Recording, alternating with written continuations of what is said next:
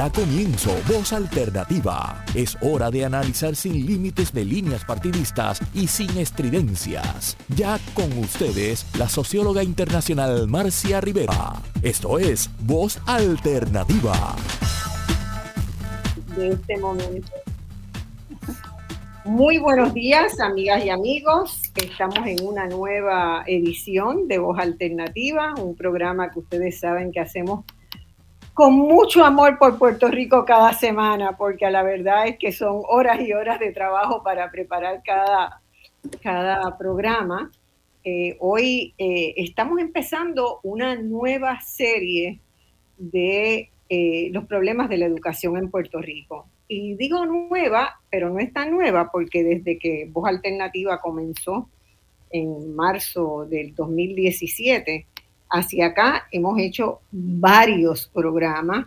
Tenemos eh, eh, anoche, ayer, durante el día que estuve trabajando en esto, identifiqué que en el 2017, entre el 17 y el 18, hicimos seis programas sobre el tema de la educación.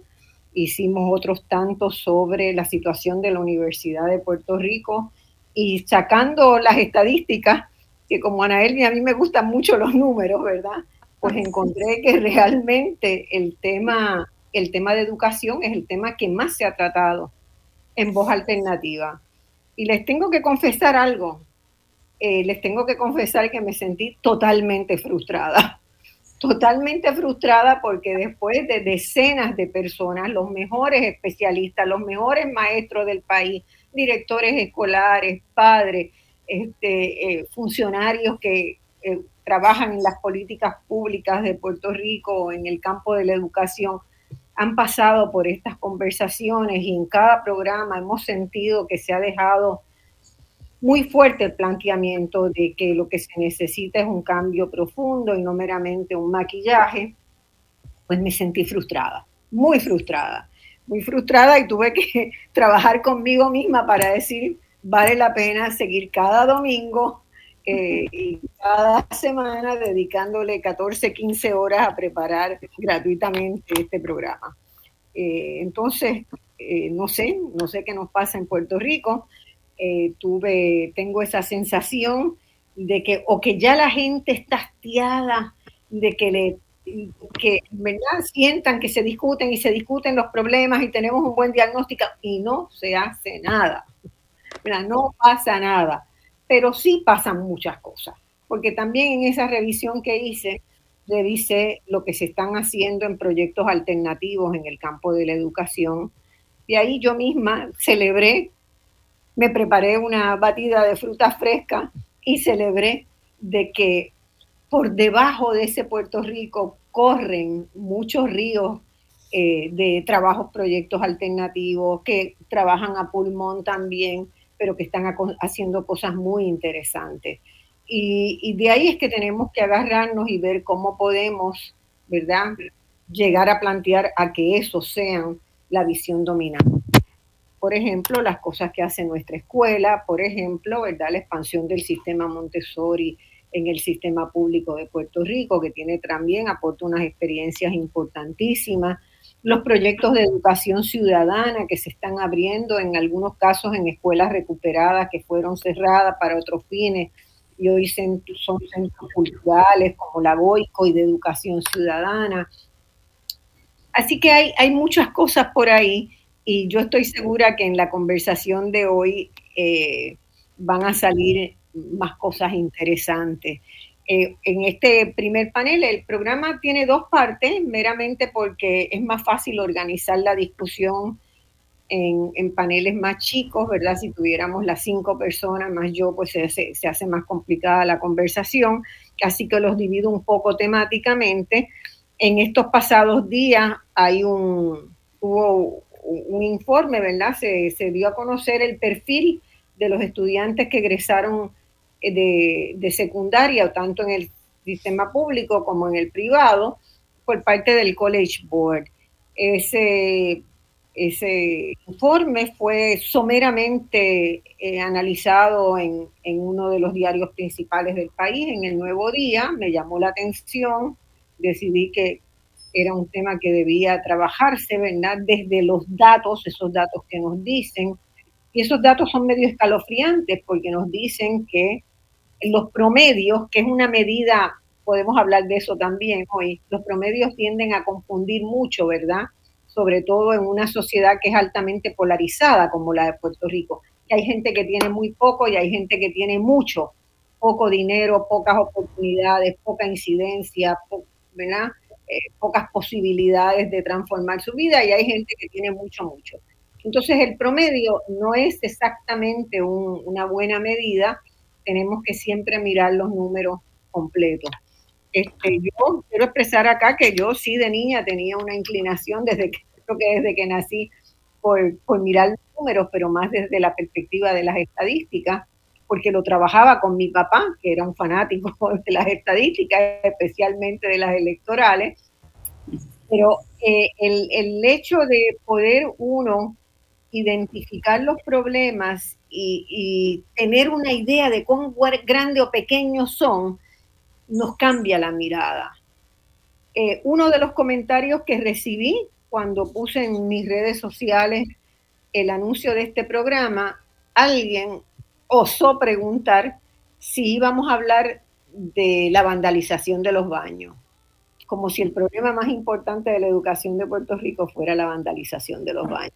Me dolió, me sentí me sentía acongojada, porque eso quiere decir que no estamos colocando en su justa proporción los problemas, y los problemas son muy serios, son muy grandes, y a lo mejor, entendiéndolos bien, empezamos a entender por qué se vandalizan los baños, ¿verdad? Así que este, yo quiero empezar en este, esta primera sección con la presentación de un panel extraordinario, como van a ser los dos, porque es de, de las riquezas de este país, es que tiene gente formidable, capaz de hacer todo lo que nos propongamos hacer.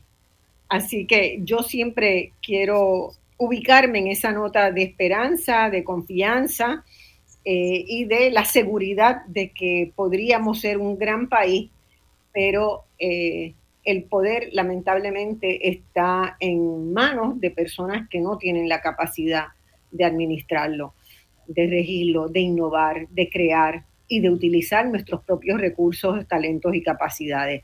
Ana Elvia Quintero y su hermana hoy están en dupleta porque son ambas educadoras, eh, ambas son profesoras de la Universidad de Puerto Rico. Ana Elvia probablemente la conocen más, es la mayor de los hermanos Quintero, tiene una extensa formación en matemáticas, Hizo inicialmente su bachillerato en UPR Río Piedras, luego una maestría en la Universidad de California en Berkeley y un doctorado en el MIT en el área de aprendizaje de matemáticas. Ustedes conocen que ha hecho aportes muy importantes a la pedagogía, a la forma en que se enseña la materia de las matemáticas. Es algo indispensable para la vida de las personas. Ha sido docente e investigadora en la UPR Río Piedra desde hace muchos años, donde también ha sido senadora académica y ha ostentado altos cargos de dirección universitaria, habiendo sido también vicepresidenta de la universidad para este, en el área académica. Eh, tiene numerosos libros publicados sobre matemáticas y educación y es frecuente colaboradora del Nuevo Día, eh, donde tiene una columna de opinión. Eh, Iliana Quintero también es doctora en educación por la Universidad de Harvard y se ha especializado en docencia e investigación en ciencias sociales y en educación elemental, más que nada. Antes había hecho una maestría en sociología educativa en la Universidad de París 8. Eh, es catedrática del Departamento de Estudios Graduados en la Facultad de Educación de la UPR en Río Piedra tiene una práctica de más de 20 años vinculando la investigación, el trabajo con escuelas y con la formación en educación formal e informal. Eh, tenemos también en este panel inicial a Sheila Pérez, doctora en psicología, a quien le voy a pasar la pregunta esa de por qué vandalizan los baños, con, con especialidad en investigación, me dejó loca y sin idea, ¿verdad? quien es catedrática auxiliar en el Departamento de Fundamentos de la Educación en la UPR Río Piedra. Se ha especializado en investigación y docencia sobre el contexto económico y social en que se da el proceso educativo que es uno de los temas, ¿verdad?, que yo misma más he, trabajado y he buscado entender, y en la formulación de políticas públicas para superar el rezago académico en estudiantes que provienen justamente de dónde provienen los estudiantes con mayor rezago académico, de los sectores económica y socialmente desventajados. Bienvenidas las tres queridas. Hola. Espero Saludos a todos y a ti, Marcia, mucho cariño. Agradezco un montón que, estén disponibles para, para estos diálogos, ¿verdad? Que a pesar de que a uno le jamaqueen el piso de vez en cuando, yo sé que eventualmente vamos a llegar y vamos a poder realmente tener el país que podemos tener. Este, así que vamos a empezar con, con algunas de las, de las preguntas y planteamientos que tengo para hacerle a ustedes, ¿verdad?, en el día de hoy. Primera, la primera parte yo quisiera dedicarla a ver cuáles son los fundamentos de un sistema que garantice una buena educación para todas las personas a lo largo de toda la vida. ¿Y por qué insisto en esta noción, que es una noción de, la UNESCO, eh, que, se, que se pone a circular hace cerca de unos 30 años? la voz. ¿Ah? ¿Perdón? No, me escuché. ¿Ahí? Bueno. Ahora, a ver, ¿me escuchas bien? Ahora. Sí, sí, yo te escucho. Yo creo que eres tú, eh, Ana Elvia, la que está teniendo problemas con el internet. Ah, porque se fue de momento para mí. Bueno, ah, vamos a ver.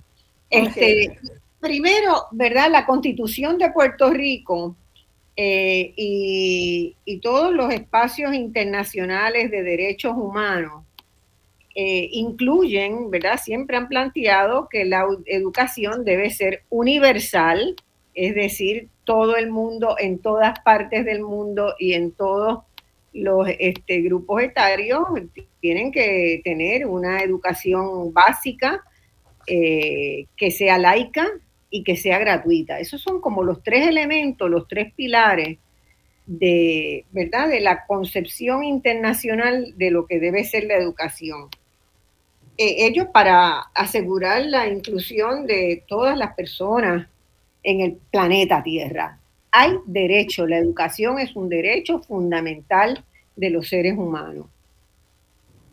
Eh, yo tengo la sensación de que en el caso de Puerto Rico estamos asistiendo a una erosión de esos principios, tanto en que sea universal como en que sea laica y como en que sea gratuita y laica se entiende, ¿verdad?, en el resto del mundo como libre de vinculación, ataduras religiosas, políticas o ideológicas. Para que tengamos claro que la laicidad no es meramente relacionada con la relación, sino también con las visiones ideológicas o político-partidistas y la, la eh, función del sistema educativo es servir a todo el mundo por igual. ¿no? Yo creo que, en Puerto Rico eh, yo percibo una erosión y no estoy segura de si es una percepción mía nada más o si ustedes coinciden en que, eh, en que están débiles las garantías para asegurar esos principios, ¿verdad? Eh, hay barreras, parecen haber barreras para entrar, hay barreras para terminar el proceso educativo K12, eh, hay control partidista generalmente del aparato que, guía el proceso educativo. Entonces esa, esa consideración, ¿verdad? Eh, creo que, que, debemos discutirla de inicio. Y quiero empezar con Ana Elvia, que es la decana aquí de, bueno, fíjate. Eh, por edad, por seniority, por experiencia. por edad. bueno, eh, la educación es, eh, tiene esas tres características, ¿verdad? Es laica, este, está abierta a todo el mundo, eh, el problema es que equidad, igualdad y equidad no necesariamente eh, son equivalentes, ¿verdad? Porque todo el mundo entra al sistema público y no hay problema, o sea, no, no, no se le, eh, a nadie se le quita esa posibilidad.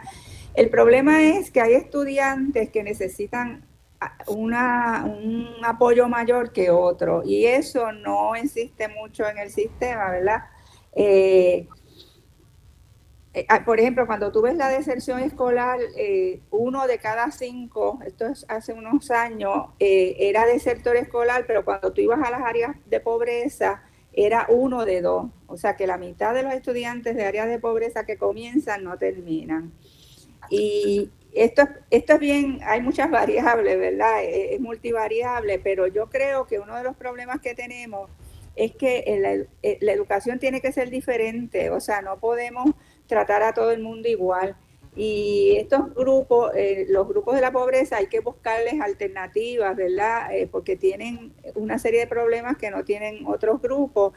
Y en eso, fíjate, la escuela, yo creo que hay ejemplos, yo creo que a pesar de todos los problemas que tenemos en el sistema y en el país, hay ejemplos, pero el problema es que no los usamos, porque hay muchas, por ejemplo, con las estudiantes de pobreza tenemos las escuelas alternativas, nuestra escuela, la Solisolina, Crearte, una serie de, de programas alternativos que son, que trabajan con desertores y sin embargo el 98% de sus estudiantes se gradúan, o sea que ellos están trabajando efectivamente con ese grupo que el sistema está sacando, ¿verdad?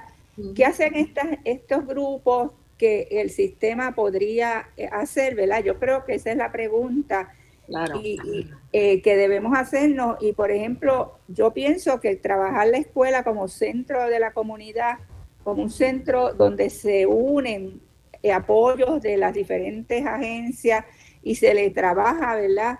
Eh, con los diferentes aspectos que entran en la, en la educación, porque la educación pues también entra la salud, entra muchísimos otros aspectos.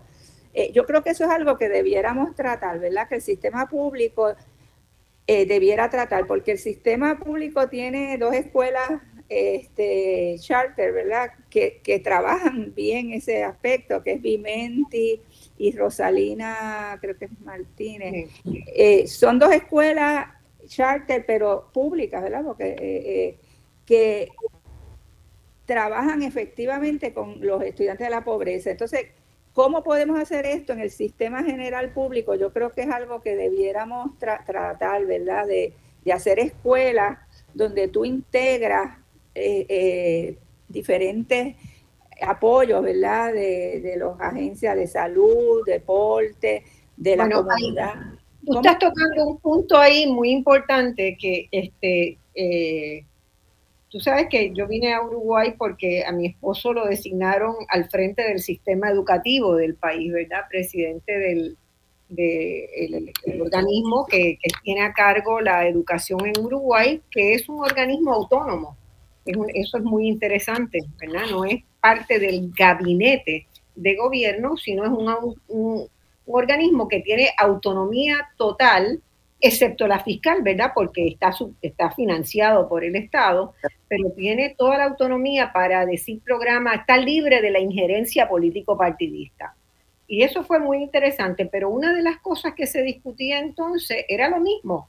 Los peores estudiantes, el abandono escolar, estaba en los sectores pobres. Pero entonces la ruta que tomó el, gobierno fue muy, muy clara en eh, proponerse como prioridad nacional, la primera prioridad nacional, bajar las tasas de pobreza y corregir la desigualdad. Eso era claro. Hubo una política pública que incidió sobre todos los aspectos de la pobreza lo que le permitió a la escuela y a los maestros funcionar como lo que son, hacerse cargo del proceso de enseñanza-aprendizaje, ¿verdad? Porque ya venían en mejores condiciones para aprovechar la oferta educativa. Mientras eso no pasa en Puerto Rico, que en Puerto Rico no le importa, la tasa de pobreza sigue creciendo, la tasa de desigualdad sigue creciendo exponencialmente, estamos hablando de que 85% de los menores y los jóvenes en el país viven en condiciones, en zonas de alta pobreza. Eso es una vergüenza, ¿no? Sí. Entonces, eh, eh, ahí el Estado, en el caso de Uruguay, intervino desde todos los organismos, con todos los organismos. para reducir la pobreza y la desigualdad e inmediatamente empezó a mejorar la situación en las escuelas, porque también es injusto pedirle a las escuelas y a los maestros que se hagan cargo de todo eso. Claro, claro. Yo creo que en el nivel experimental y, en el nivel de escuelas alternativas se puede hacer, pero eh, no sé, hablemos sobre eso también, ¿verdad? Como, como sabemos que ahí está el nudo. Sí, sí, ahí está, el problema principal está ahí, ¿verdad? De cómo sacar a estos estudiantes de la pobreza, porque a la vez eso va, a ir a la larga, ¿verdad? Mejorar la situación del país. Eh, pero tiene que ser una... Un, una, conjunto. Conjunto, tiene que ser un proyecto conjunto, ¿verdad? Con educación, salud, eh, deporte, eh, cultura, eh, Ahora, la comunidad. Yo también, yo, también las universidades, las universidades, ¿verdad? Claro, que pueden también aportar en, en, ideas y, que podrían ayudar, ¿verdad? A, a, traer nuevas alternativas. así que yo creo que, que necesitamos, ¿verdad? Unir esfuerzos porque yo creo que ese es el problema principal, cómo, cómo trabajamos con los estudiantes de la pobreza, eh, de manera que puedan ¿verdad? Eh, tener éxito. Y hay ejemplos, eso es lo, lo, lo triste, ¿verdad? y decirles para... Ejemplos, hay ejemplos. Eh, yo quiero decir que no solo, ahorita mencionaron ejemplos de cosas positivas, pero en el mismo sistema, en el mismo sistema educativo, hay escuelas bien buenas. Y yo creo que ese es otro de los problemas que tenemos, ¿verdad? Que, que no usamos lo positivo. Eh, como ejemplo, como formas de aprender y, de, imitar, ¿verdad? Eh, y yo siempre he insistido, ¿verdad? Vamos a ver esas cosas positivas y ver cómo las podemos multiplicar, eh, porque hay, hay escuelas muy buenas, ¿verdad? Hay escuelas muy buenas dentro del mismo sistema, que sería bueno mirarlas, ¿verdad? Que están haciendo, que pudieran imitarse eh, en otras escuelas, de manera que mejoremos todo el sistema. Eh, yo, yo quiero pedirle a Sheila, que sé que también este tema le preocupa, y después vamos con Iliana. Y Sheila, tus comentarios sobre esto, ¿cómo tú, cómo tú verías que eso se puede encarar? Sí, bueno, eh, quería comenzar, ¿verdad? Retomando el tema de la erosión de los tres principios, ¿verdad? De la educación, lo que es universal, laico y gratuito.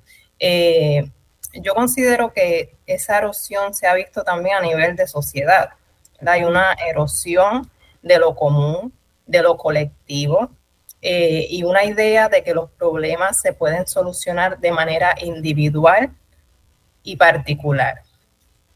Eh, y en ese sentido, pues sí, tenemos que reforzar las cosas buenas que están sucediendo, pero tenemos que fortalecer que esto se pueda hacer en todas las escuelas y que se debe hacer en todas las escuelas públicas, porque si no, entonces estamos eh, abonando a que solamente tengan acceso un número limitado de personas a estas oportunidades. Eh, a mí me gusta utilizar el término de situación social de desarrollo. Las situaciones sociales de desarrollo son determinantes, ¿verdad?, para eh, lo que se puede lograr en un contexto educativo. Y en este caso, retomando lo que dice Marcia Rivera, eh, es importante que trabajemos con políticas públicas que erradiquen realmente la pobreza y que no creemos escuelas para la pobreza. Claro. En este sentido, ¿verdad? Sí hay que trabajar con unos eh, enfoques pedagógicos que sean sensibles a los contextos en los cuales podamos trabajar con los traumas, eh, con eh, todo lo que está pasando en la sociedad, pero necesitamos que a su vez el Estado y que las instituciones gubernamentales cumplan con sus deberes magisteriales, ¿verdad? De, de poder reducir estos contextos de vulnerabilidad. Y si no trabajamos estas cosas a la par, eh, pues pienso que no, no podemos lograr este proyecto de una educación pública que realmente eh, nos lleve al país que queremos, ¿verdad? Un país más justo, donde podamos tener prosperidad no solamente económica, sino que también podamos tener prosperidad en el desarrollo humano, donde todas las personas logren realmente su potencial. Y pues por último, ¿verdad? La, eh, la, educación es un derecho, así que como todo derecho ha sido una conquista. Y eh, hay que recordar pues que hay que mantener esa defensa de lo que hemos conquistado y estar siempre alerta a que esos principios que nos han llevado a donde estamos hoy no se deterioren eh, y que los podamos entonces tener en, en un gran estandarte, ¿verdad?, de lo que hemos logrado eh, para el bien de todas las personas y para sociedades que sean eh, más prósperas en todos los sentidos. Yo, yo, quiero que recordemos un poquito, ¿verdad? Eh, un proyecto que se propuso hacer algo en línea de lo que estamos planteando, que fue el proyecto de las comunidades especiales. La visión que había ahí era de trabajar integralmente con las comunidades más eh, desventajadas de Puerto Rico. Se identificaron 686 eh, comunidades en todo el país y se empezó un trabajo que integraba, ¿verdad? Que buscaba integrar todas las, eh, agencias de gobierno para resolver los problemas más críticos de la zona, incluyendo el tema de la educación. Y debo decir que el proyecto que, que ustedes empezaron, Ana Elvia, de escuela abierta, estaba ubicado en esa línea de pensamiento y fue un gran proyecto, un gran proyecto que no le dimos la importancia suficiente. Recuperamos las escuelas para un tipo de sociabilidad y de elementos que se desarrollaban en ese horario extendido que hacían, colocaban a la escuela en un lugar mucho más central en cada, en cada comunidad. Eh, lamentablemente ustedes saben que eh, saliendo eh, la gobernación de Sila María Calderón, el, proyecto de comunidades especiales no dejó de tener eh, importancia en Puerto Rico, ¿verdad? Y poco a poco se fue deteriorando hasta el punto de que hoy es, una entelequia gubernamental que supongo se sostiene para mantener a alguna gente trabajando, pero no, no porque tenga una vigencia grande en el país, no por lo que se había propuesto. Entonces, indistintamente de los problemas que sabíamos que iba a tener porque dedicar mil millones de dólares, que fue todo el presupuesto que se asignó y que parecía un escándalo en ese momento, no era, no daba ni para cubrir la, la, fresita del frosting del trabajo que se necesitaba hacer, que se necesita hacer en Puerto Rico para resolver los temas de vivienda, los temas de acueductos, los temas de de energía, los temas de permisos de las casas, de la inseguridad, de la vulnerabilidad, de la alimentación, este, que son muchos. Y, ahí pues tuvimos un ejemplo que quedó, que tuvo cosas muy positivas, pero que no se continuó, porque hubo un cambio político. Eso es uno de los problemas. Esa es la tragedia del país, ¿verdad? sí no, fíjate, la cuestión de la no hay continuidad, eso es uno de los problemas ¿verdad? que tenemos, que, que no, no, hay continuidad en, la, en los desarrollos de los procesos. Y los procesos educativos toman tiempo, toman tiempo. Entonces, en cuatro años es difícil tú ver unos cambios significativos. Eh, así que eso es una de las cosas importantes. Fíjate, Marcia, si se integra la comunidad y se integra el, otros aspectos, le ayudan a la, a la, a la continuidad. Por ejemplo, yo he visto proyectos que han dado continuidad porque hay otros elementos que, que mantienen, o sea, que se mantienen. Eh, por ejemplo, este, tú ves el ejemplo de la escuela donde comenzó Ana María, ¿verdad? Que la comunidad era muy fuerte. No importa el gobierno que venía, la, seguía el proyecto. El otro ejemplo es la escuela de talento de este. Déjame, Anaína, tengo, tengo la, la pausa encima. Ah, Vamos a la pausa y volvemos de inmediato. Mira, una pregunta. Ahora está en pausa, no se está yendo. ¿Cómo? Está en pausa. Vamos a pausa ahora. Yo tengo una pregunta. ¿Yo puedo intervenir aunque o, o se supone que tú pueden intervenir, interrumpirse, no se preocupen. Ok, está bien. Vamos a la pregunta. He quedado callada porque como pues no, no sabía ese el protocolo. pero vamos, vamos, a la, vamos a la pausa ya. Yo no tengo más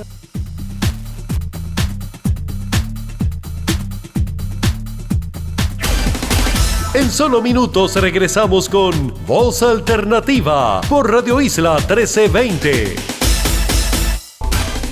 Ya estamos de regreso al análisis de los temas que te interesan. Escuchas Voz Alternativa por Radio Isla 1320.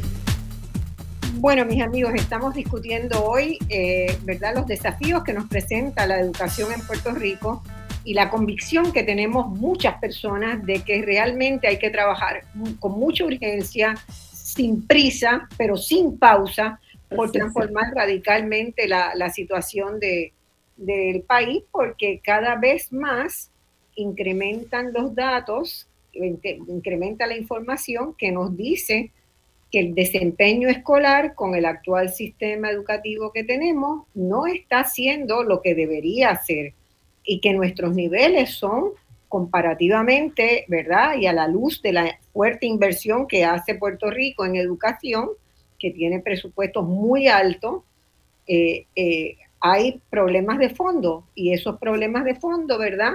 Hemos ido analizando y muchas otras personas y concluyendo que están directamente relacionados con las disparidades económicas y sociales que hay en Puerto Rico que son los niños que crecen en condiciones de adversidad y desventaja, quienes más negativamente se impactan y quienes más dificultades tienen de lograr una educación. Ana Elvia estaba terminando de dar dos ejemplos, ¿verdad? Este, si quieres para entonces seguir con la, no, no, que eh, la, la, unidad, ¿verdad? Las alianzas con, diferentes sectores ayudan a la continuidad y di el ejemplo de, lo de Ana María con la comunidad. Eh, y, el otro ejemplo es la escuela Antonio Pedreira. Eh, Antonio Pedreira tuvo una relación con la Universidad de Puerto Rico, hubo un proyecto muy exitoso y fuera pasaron varias administraciones, las cuales a veces en contra de la misma escuela pero al tener esa alianza con la universidad se pudo mantener el proyecto. Así que yo creo que esas, esas, ¿verdad? esas relaciones con las universidades, con las comunidades, con, los sectores eh, del tercer sector pueden ayudar a mantener, eh, a dar continuidad ¿verdad? a proyectos positivos. Eso era lo que quería, ¿verdad? Estoy convencida de eso. Lo único que creo, de verdad, sin que me quede nada por dentro, es que no, de alguna manera también el gobierno se ha acostumbrado a que las ONG tienen una responsabilidad más grande de lo que pueden hacer. La responsabilidad vicaria ministerial es del gobierno, de proveer y garantizar esos principios fundamentales. Las ONG van a complementar, van a apuntalar, van a ser factibles pero no podemos decir, bueno, pues que las ONG sigan resolviendo. No, no, no, no. Yo sé que tú no lo dices, yo sé que tú no lo dices, pero mucha gente y en el gobierno se recuestan de eso, ¿verdad? Entonces, e, ese punto también, creo que Sheila también había observado por ahí este, algo en esa, en esa dirección. Pero querría ahora, Iliana, que todavía no has metido la cuchara en esta. no me dejan, no me dejan. este, no, es verdad que ya pues Ana Elvia y Sheila han señalado eh, los aspectos más importantes que, que es la necesidad de un proyecto de país. Eh, cuando hablábamos de los derechos, a mí pues sí me vino la, la palabra de equidad como algo importante que está yendo más, que ¿verdad? expande un poco el sentido de la igualdad, porque pues sí, hay la igualdad y eso ha justificado también al sistema público decir, bueno, todo el mundo tiene derecho, todo el mundo tiene acceso a la educación, el que no quiere no puede. Y eso no es una realidad, porque ¿verdad? hay niños que pueden desayunar, hay niños que no pueden. Hay niños que pueden llegar caminando a la escuela o que sus padres tienen carros y los pueden llevar, hay otros que no pueden. Entonces eso marca, aunque tienen los mismos derechos, no tienen los mismos accesos. Las mismas condiciones para ejercer los derechos, ¿verdad? Exacto, exactamente. Y entonces, ¿verdad? Ana Elvia un poco apuntaba a la necesidad de cosas diferentes en términos de los contenidos, o sea, que tengan pues que haya eh, más eh, equidad en términos de que los contenidos quizás pues, pueden ser diferentes dependiendo de los intereses, pero también hay que pensar en los términos de las condiciones de vida. O sea, también tiene que haber más equidad en ese sentido. Este, no es lo mismo ser un niño negro o una niña negra en una escuela, ¿verdad? Donde quizá le dieron una beca. Este, siempre va a estar, es una voz que se escucha menos. Y yo creo que pues por ahí, ¿verdad? La cuestión de la equidad es importante. Lo otro que, que hemos pensado en proyectos que han tenido éxito, yo creo que el problema es que son aislados e individuales. Y en ese sentido, yo creo que el compromiso del gobierno o de, ¿verdad? de la política pública tiene que ser acompañar a esos proyectos, pero también coger el ejemplo, porque estamos pensando en que son ejemplos para que se desarrollen a nivel del sistema público. Este, y otro aspecto es que muchas maestras en las escuelas, con las pocas condiciones, ¿verdad? Que tienen eh, acceso a materiales, acceso, están haciendo cosas maravillosas y eso ni siquiera se conoce. Entonces hay que buscar esos espacios también donde se puedan oír las voces de, esas maestras que están tratando de todas las maneras y que entienden sus, sus, su escuela y su comunidad de pues ayudarlas y acompañarlas en ese proceso. Eh, y yo, yo me levanté pensando cuando eh, leí lo de que cada niño y que cada niña en Puerto Rico que nazca tenga el derecho a la educación. Y pensé en la experiencia de Cuba. Yo llevo a mis estudiantes a visitar a Cuba y una cosa que nos llamó la atención es que uno piensa, bueno, el sistema educativo de Cuba está saliendo muy bien, pero es que no es las escuelas solamente. Ellos, por ejemplo, eh, las madres que ven que tienen necesidad de cuidado, las la ayudan, la, está en centros donde tienen la alimentación que necesitan, el cuidado que necesitan, no solamente el apoyo alimentario, sino también de psicológico. Los niños tienen horario extendido, donde tienen proyectos comunitarios, o sea que la comunidad se hace cargo de que ese niño se eduque. Y yo creo que eso es algo que, pues, que tenemos que tener en cuenta aquí y que queda claro que tiene que ser un proyecto de país. Claro.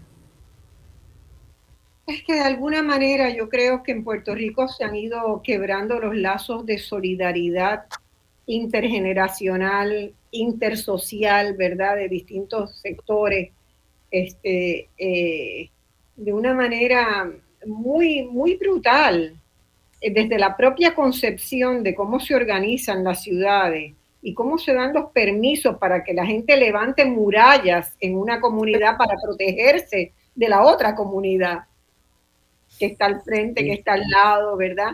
Se, se ha ido destilando una visión que propende en toda la dinámica cotidiana, en lo individual, a lo individual, a lo competitivo, a que, tú sabes, si yo no lucho, me, soy quien me quedo atrás, entonces me tengo que llevar por delante a quien sea. Y, y con eso que tú dices de las murallas de que cerramos, ¿verdad? Es una, es una situación difícil, te dicen, ah, pero mi comunidad ahora es segura porque movieron el crimen, no fue porque lo resolvieron, o sea. Claro.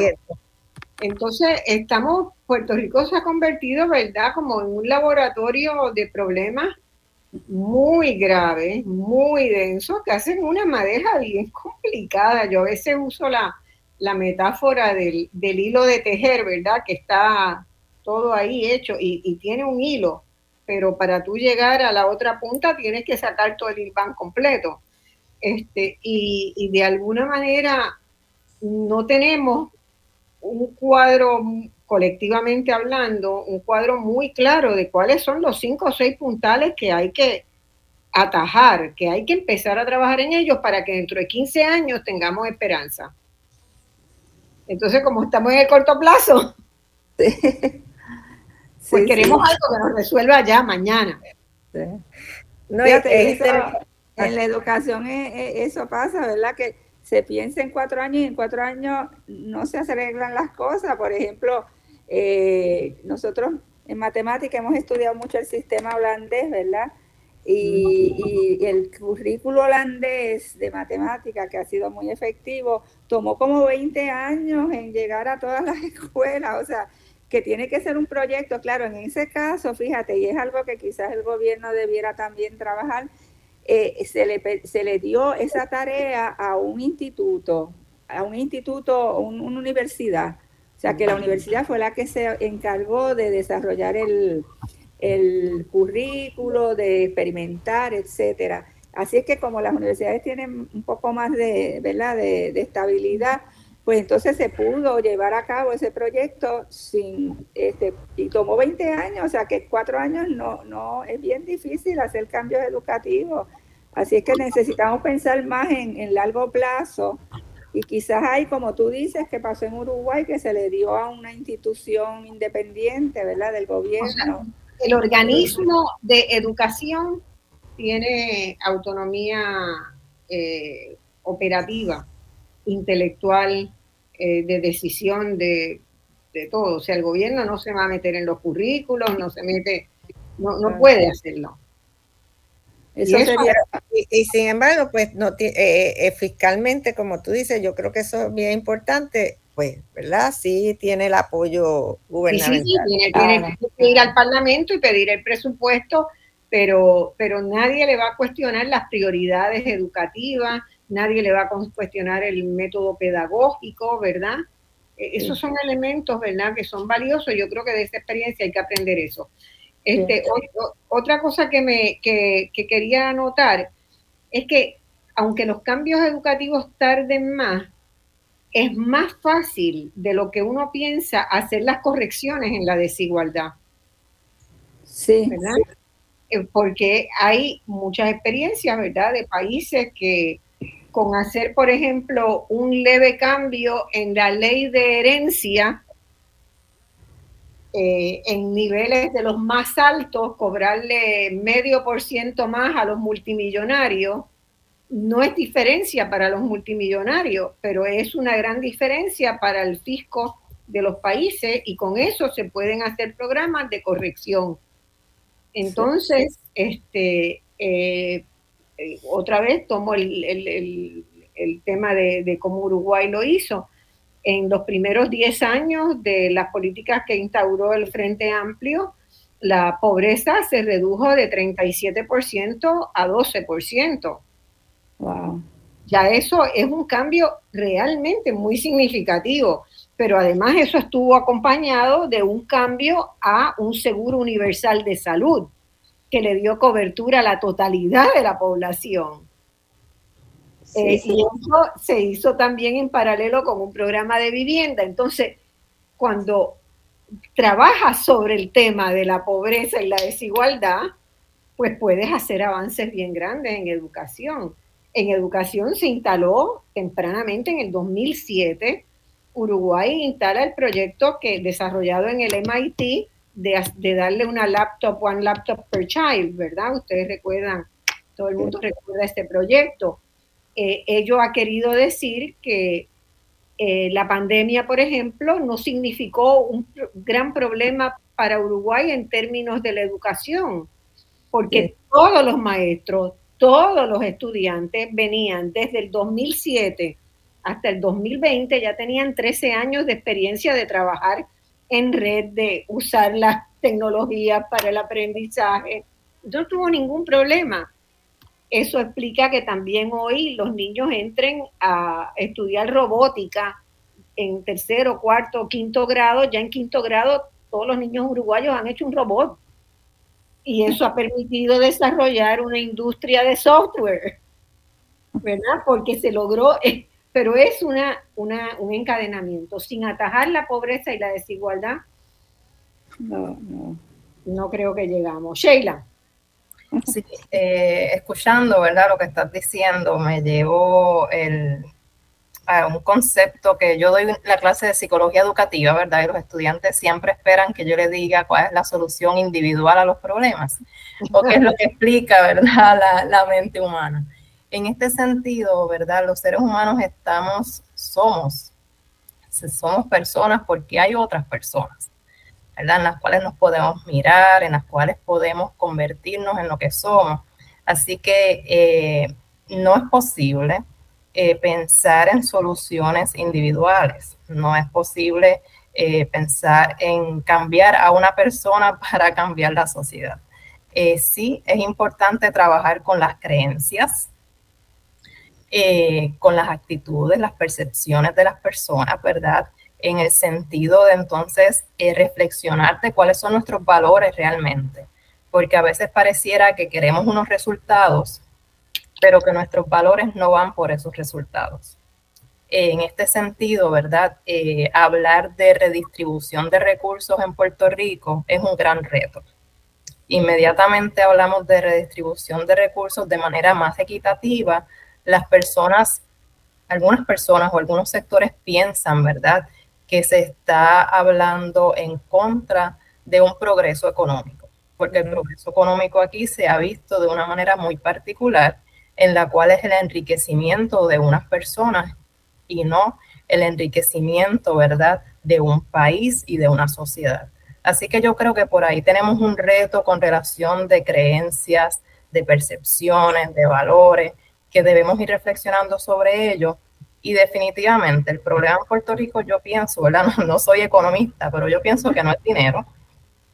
Eh, tiene que ver más con esa visión, con esas eh, lineamientos, ¿verdad? Que se han desvinculado, se han ido por la tangente de ofrecer caridad, ¿verdad? La educación pública se ha convertido en una caridad.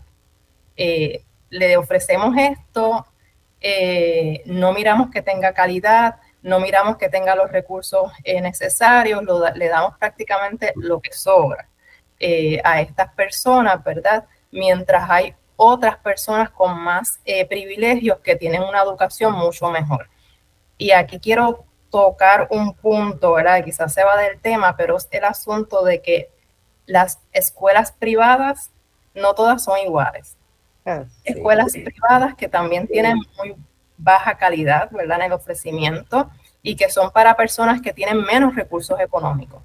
Yo podría decir que la escuela pública quizás en, hoy en día es prácticamente para personas con situaciones de pobreza, eh, diferente a cuando yo estudié. Yo estudié en la escuela pública, yo tenía compañeros y compañeras que venían de padres profesionales. Hoy en día uno ve que eso se ha disminuido. Las personas profesionales tienden a poner a sus hijos en escuelas privadas, pero hay escuelas privadas de élite, ¿verdad? De unas, y hay escuelas privadas que son para personas de menos recursos económicos, ¿verdad? Eh, que tenemos que también ver ahí esas desigualdades, no solamente hablar de público, escuelas públicas y escuelas privadas eh, en el sentido de esa calidad y de esos resultados. Sí, es, es interesante eso que tú traes, Sheila, porque, ¿verdad? Siempre se hace esa dicotomía entre las escuelas públicas y las escuelas privadas. Y pues si uno viene a ver de las escuelas privadas que salen bien, se pueden también contar este, con las dedos. Entonces, la gente invierte en una educación que podría estar exigiendo que ¿verdad? la pública fuera mejor porque es privada y no necesariamente es una escuela de calidad, como tú dices, ¿verdad? Y, y eso es importante traer esa distinción. De hecho, hay una cosa interesante que eso que ustedes dicen me, me recuerda, y es que en los estudios del College Board no hay una diferencia muy grande en los resultados entre las privadas y las públicas. Es más acentuado en algunos temas, ¿verdad? Obviamente en inglés las privadas son mucho mejor o bastante mejor que las públicas, ¿verdad? Y es donde la diferencia es más grande. Pero en el área de matemática no hay mucha diferencia en el área de lectura y comprensión no hay mucha, y redacción no hay mucha diferencia. Este, ¿Por qué? Porque hay más diversidad en las escuelas privadas, ¿verdad? Hay de, todo tipo y ciertamente cuando se construye el promedio, pues, pues no es muy diferente en promedio de, de la escuela pública. Fíjate, eh, en, la escuela pública también hay diversidad, o sea, hay diversidad también, pero, pero, pero, fíjate, eh, eh, esos resultados del College Board, a mí me interesó mucho que en inglés es el único área que los estudiantes mejoran. Mi teoría, viendo a mis nietas, es que esto es por el, por el, por las redes, por el internet. O sea, los, canales en inglés también en Puerto Rico, en la televisión.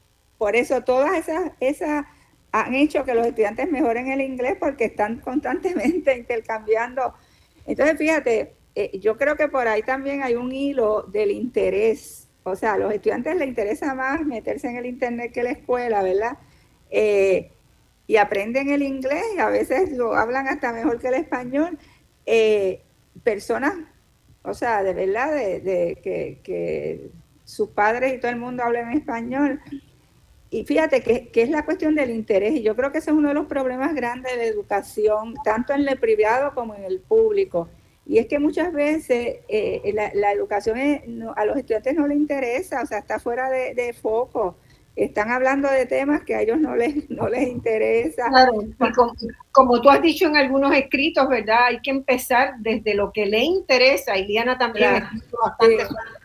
Hay que usar el De, Piaget, ¿verdad? Partir de lo que le interesa para entonces enseñar. Llevarles a... Porque tú puedes llegar a los clásicos con el interés, ¿verdad? Pero partiendo de un interés de ellos, o sea, que no, no necesariamente traérselos, ¿verdad? Como algo que tienen que aprender, pues ellos pues lo aprenden un ratito y se les olvida, ¿verdad?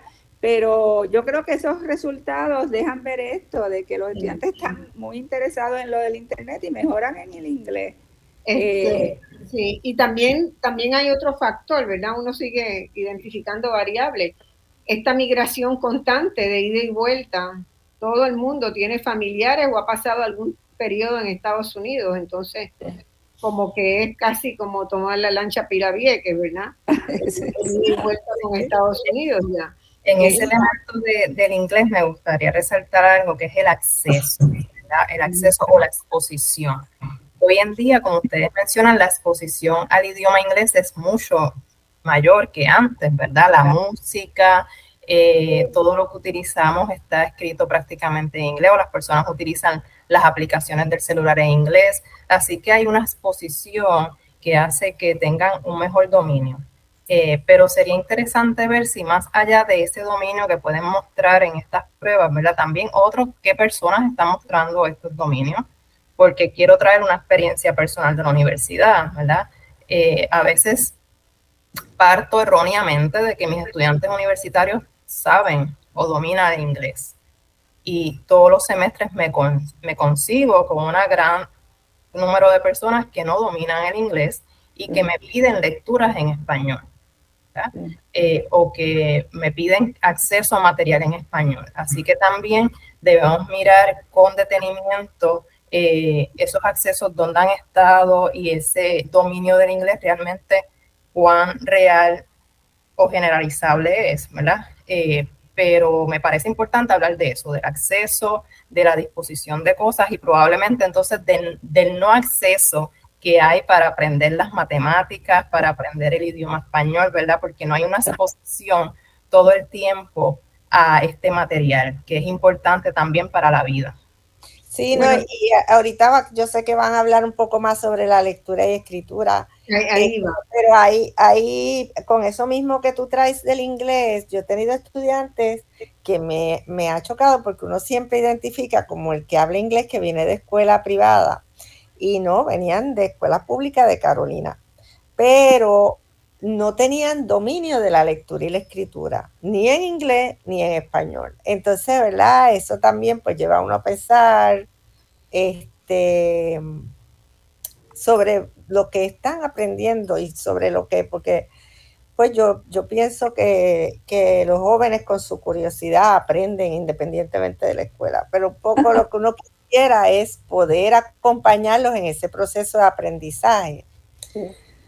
Y, y poder reflexionar, ayudarlos a reflexionar sobre todo lo que están aprendiendo.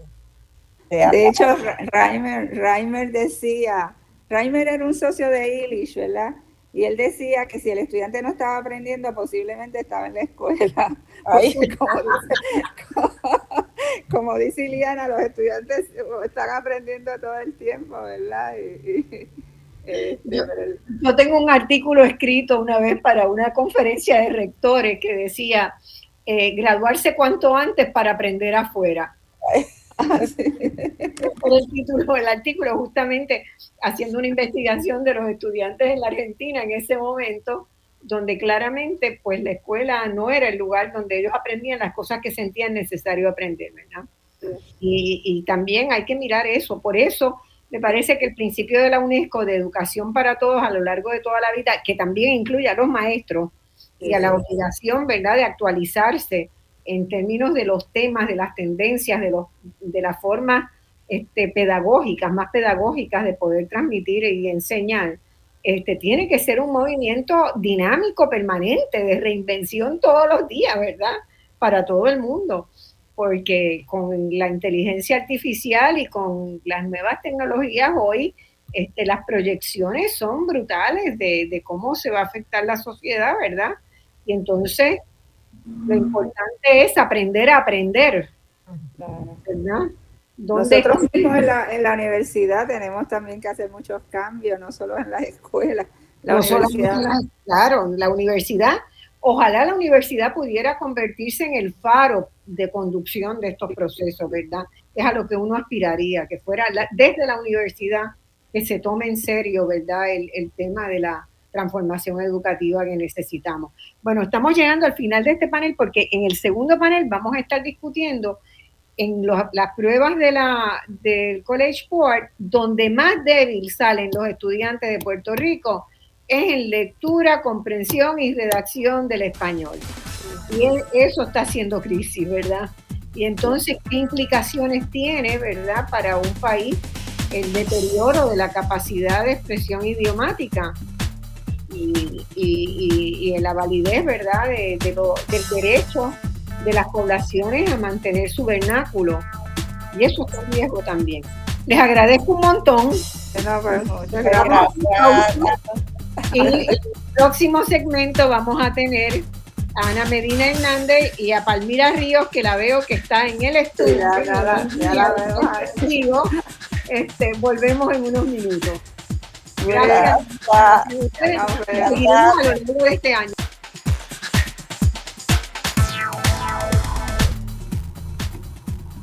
Bueno, mis amigos, seguimos en este programa que hoy eh, ha presentado, ¿verdad? Estamos haciendo, iniciando una nueva serie sobre los problemas de la educación en Puerto Rico.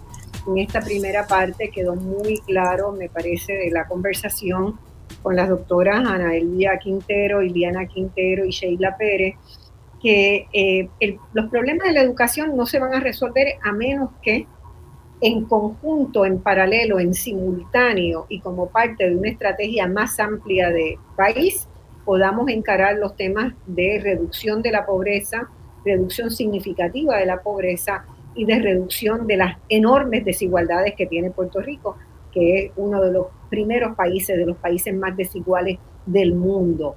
Entonces, no es posible encarar los problemas de la educación si no encaramos los temas de pobreza y desigualdad. En esa primera sección, también en este primer panel, estuvimos viendo algunos de los resultados en las pruebas de aptitud que este, llenaron los estudiantes, que realizaron los estudiantes que terminaron el cuarto año en 2023, tanto de escuelas públicas y privadas. Vimos que las deficiencias son enormes. En términos generales, Puerto Rico tiene un nivel muy bajo, un, un nivel bajo de aprovechamiento escolar y eh, solo en, este, y, en, particularmente duro y difícil es el tema de cómo, eh, cómo los, de los, los porcientos que obtienen el tema de lectura, comprensión y redacción, que es sobre lo cual vamos, va a ser uno de los centros en esta segunda parte del panel donde tenemos como invitada a dos profesionales extremadamente calificada, como son la doctora Ana Medina Hernández, bibliotecaria de UPR Carolina, y Palmira Ríos, que es catedrática jubilada de la Escuela Graduada de Administración Pública. Las presento muy rápidamente. Ana Medina es doctora en documentación de la Facultad de Documentación y, Biblioteconomía de la Universidad Complutense de Madrid también tiene una maestría en ciencias de, de la información de la Escuela Graduada de Ciencias y Tecnologías de la Información de la UPR en Río Piedra. Eh, yo la conocí eh, hace unos años laborando tenazmente en uno de los, de los proyectos donde ha estado, estuvo participando en el Centro para Puerto Rico de la Fundación Sila María Calderón. Ella ha laborado en varias instituciones académicas de educación superior como directora de biblioteca, bibliotecaria referencista y bibliotecaria en línea, y es realmente una activista del papel de las bibliotecas en Puerto Rico. Ha participado en el desarrollo de proyectos noveles como el proyecto de la red graduada del Decanato de Estudios Graduados en Investigación de la Universidad de Puerto Rico en Río Piedra, en el fortalecimiento de bibliotecas municipales como las de Bayamón y Manatí, y en el tercer sector dirigió, como les dije, la biblioteca del Centro para Puerto Rico de la Fundación Sila María Calderón, donde pude conocer sus quilates de entusiasmo y de compromiso con la lectura en Puerto Rico. Bienvenida Ana, un placer tenerte. Gracias por la invitación. Hace mucho que no nos vemos, pero siempre te recuerdo. Gracias, gracias, igual. Palmira Río sí es una persona con quien tengo una relación eh, más cotidiana, ¿verdad? Es socióloga en su primera formación, tiene una maestría de la Universidad de Fisk en Tennessee y un doctorado de Yale University y se ha ido especializando en temas de derechos humanos, particularmente de género, de comunidades LGBT, de mercados de trabajo, de discriminación racial y de los impactos del colonialismo en Puerto Rico y en el Caribe. Fue decana de la Escuela Graduada de Administración Pública, decana de Asuntos Académicos de la UPR en Río Piedra, decana de Asuntos Académicos del Seminario Evangélico y presidenta de la Comisión de Derechos Civiles de Puerto Rico. Hoy dice estar jubilada, pero no para de investigar. Acaba de terminar una investigación sobre los objetivos del desarrollo sostenible en Puerto Rico, de la cual quiero que hablemos un poco en el día de hoy. Eh, y eh, estoy muy contenta de que esté con nosotros. Bienvenida, Palmira. Muchísimas gracias por invitarme, Marcia, a participar de este importantísimo discusión sobre el estado de la educación en Puerto Rico, los retos y que estamos enfrentando para hacer valer nuestros derechos humanos aquí en nuestro país. Así que muchas gracias. Bueno, yo quiero comenzar la conversación donde la dejamos del panel anterior con el tema del deterioro de la capacidad de lectura, de comprensión y de redacción que se está dando en Puerto Rico. Me parece que el mismo tiene unas implicaciones muy grandes para el futuro de nuestro país. Y les pregunto, ¿por qué es importante leer y tener capacidad de analizar lo que se lee? ¿Cuál de las dos quiere empezar? ¿Quieres empezar, Ana? Sí, claro. A la provocación rápido. Claro. Pues mira, Marcia, yo entiendo que del conjunto de destrezas que los humanos vamos adquiriendo como parte de nuestro desarrollo, la lectura es una de las destrezas más importantes. ¿Y por qué? Porque es una herramienta que apoya la creatividad. Eh, yo diría que es la llave que abre la bóveda de nuestra mente eh, para alimentar toda una serie de habilidades que todos los seres humanos tenemos dentro y que de una forma u otra con el tiempo, si somos estimulados, vamos desarrollando. Específicamente lo que tiene que ver con el arte, la literatura, eh, las ciencias, ¿verdad? Este, y todas sus disciplinas aliadas. Por lo tanto, pues la, para mí la, la lectura es como ese barreno que perfora, que ayuda a penetrar para romper con la ignorancia. Eh, desde mi punto ¿verdad? de vista como, bibliotecaria académica, eh, nosotros trabajamos el marco informacional de la alfabetización en la educación superior. Y desde ahí contamos con unos lineamientos eh, muy importantes que están relacionados con la capacidad analítica que deben desarrollar los individuos eh, que accedemos a la información, no importa el soporte en la que lo hagamos, ya sea desde los soportes impresos o físicos, eh, que es lo que tenemos a la mano con los libros, y con otros medios de, de comunicación. Y ese marco al que hago referencia nos establece que la autoridad es construida y contextual.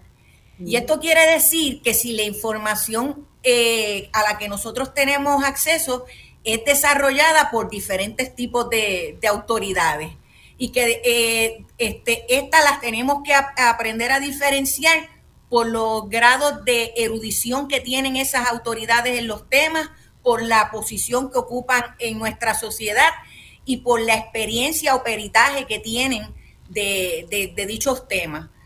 Por lo tanto, en la actualidad, con la sobreabundancia que tenemos de, información, es imprescindible que los individuos entiendan que hay diferentes tipos de autoridad y que esas, esos diferentes tipos de autoridad producen diferentes tipos de información. Y que la información a la que tenemos acceso, pues lo que esto trae consigo es que puede estar sesgada, que puede estar este, parcializada o que está inclinada hacia una balanza o hacia una este, agenda de interés. Eh, en el contexto que nosotros como país, ¿verdad? Como colonia, este, como, este, ¿verdad? Eh, eh, como unidad que estamos, ¿verdad? inmiscuida en este fenómeno del colonialismo, no tener la capacidad de comprender que los recursos de información reflejan las experiencias, los prejuicios y la credibilidad eh, este, de sus creadores, pues puede llevarnos a aceptar como buenas ciertas ideas eh, propagandísticas y aceptar también hasta la pseudociencia como una autoridad. Por lo tanto, eh, tener esa capacidad analítica es indispensable para nosotros ser unos eh, individuos exitosos en la sociedad y no, que, no, ¿verdad? no estar sumergidos en este bombardeo propagandístico, que es muy peligroso en la situación. Muy peligroso, y lo vimos, lo hemos visto en varias ocasiones en Puerto Rico, ¿verdad? Este, como eh, los momentos de la pandemia, por ejemplo, unos brotes de desinformación muy grandes que, que fueron complicados porque la gente la gente no lograba entender, era si sí o si no, y todo lo contrario. Y entonces eh, fue, yo creo que pasar por ese proceso fue algo bastante complicado, difícil y probablemente costó vidas también, probablemente costó vidas por la desinformación y por cómo las noticias falsas y la información falsa ha logrado un espacio tan grande en nuestras vidas. Eh, y, en, y en los medios, particularmente en los medios, particularmente en los medios. Y yo quisiera preguntarle a Palmira, ¿verdad? Siguiendo esa misma línea, desde la misma pregunta, eh, ¿por qué? O sea, la educación es un derecho fundamental humano, ¿verdad? ¿Y por qué es imprescindible afirmar ese derecho y que de ese derecho emanen otros que tienen que ser asegurados también. Por ejemplo, el derecho al vernáculo, el derecho a la información veraz, el derecho a poder este, eh, desarrollar a plenitud los talentos y capacidades innatos en las personas. Pero no se habla mucho de esos derechos, ¿verdad, Palmira? Eh, ciertamente o desafortunadamente ese es el caso. Eh, yo siempre le digo a mis estudiantes que el derecho a la educación es un derecho reconocido en Puerto Rico. Contrario, por ejemplo, el caso de los Estados Unidos, que es por ley, que se reconocen y se pueden derogar, eliminar, erosionar el derecho a educación. En el caso nuestro es un derecho de rango constitucional, lo que le da una obligatoriedad al Estado y las propuestas en torno a educación no pueden verse como beneficios, oportunidades o interés de un particular gobernante, sino que son derechos de la ciudadanía, de las personas.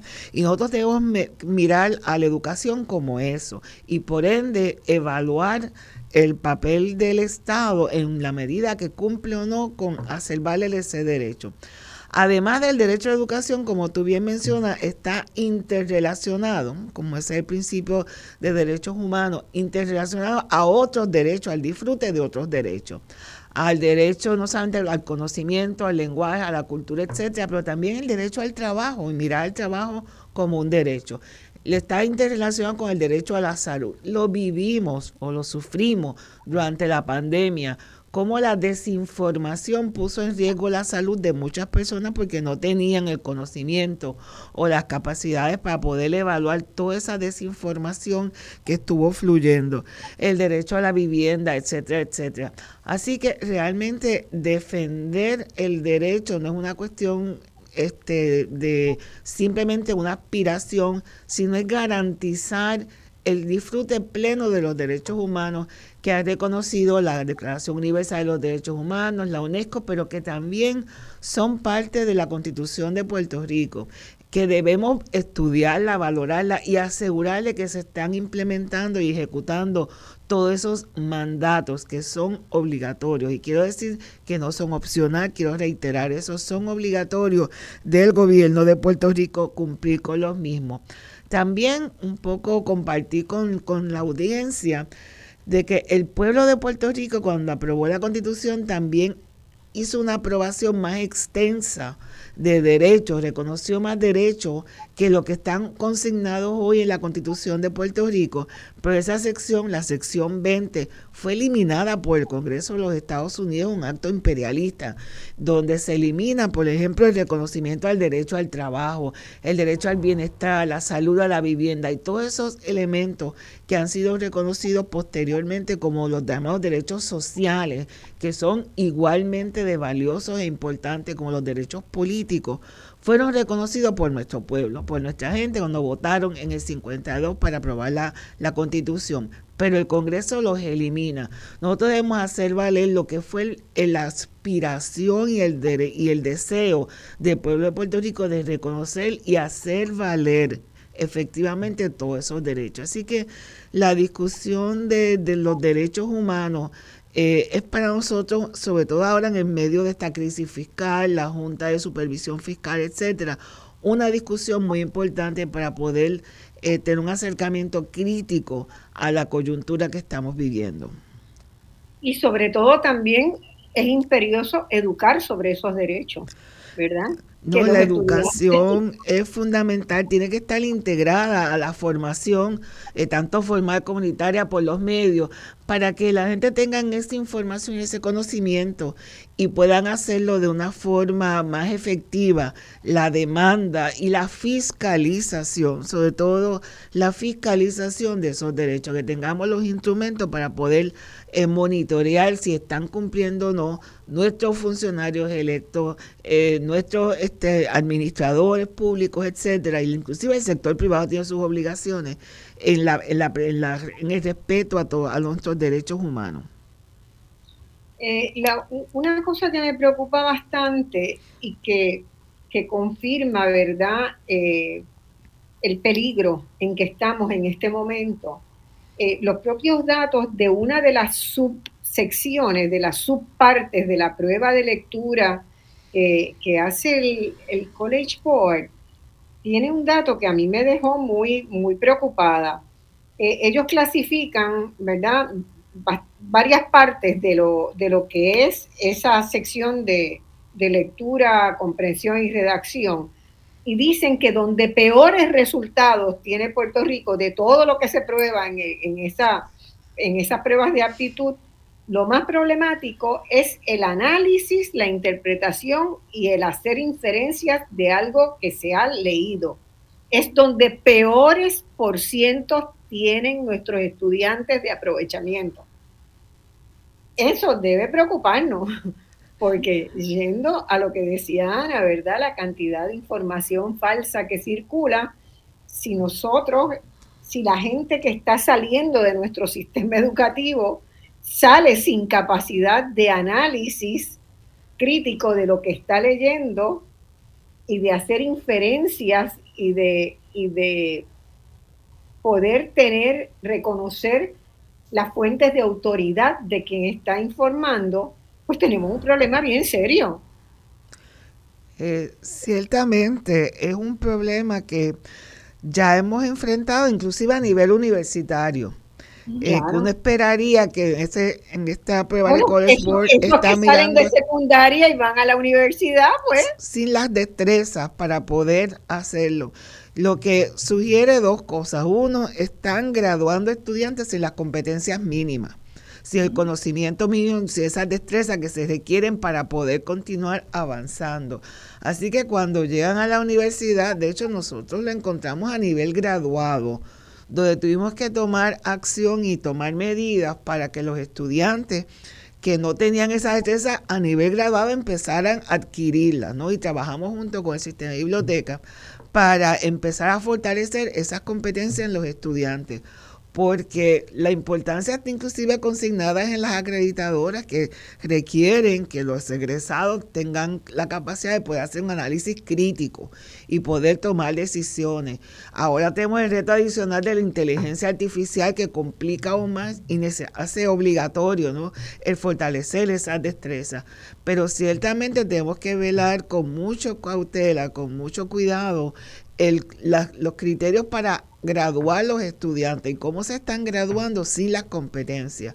Y, es, esos resultados de College Board son indicativos de que eso está ocurriendo y entonces está degradando el valor de la educación en Puerto Rico, eh, propende a una mayor desigualdad porque son los que los pocos que van a algunas escuelas privadas o algunas escuelas élite en el país los que realmente están adquiriendo las destrezas, pero están dejando al margen a la grandes mayoría.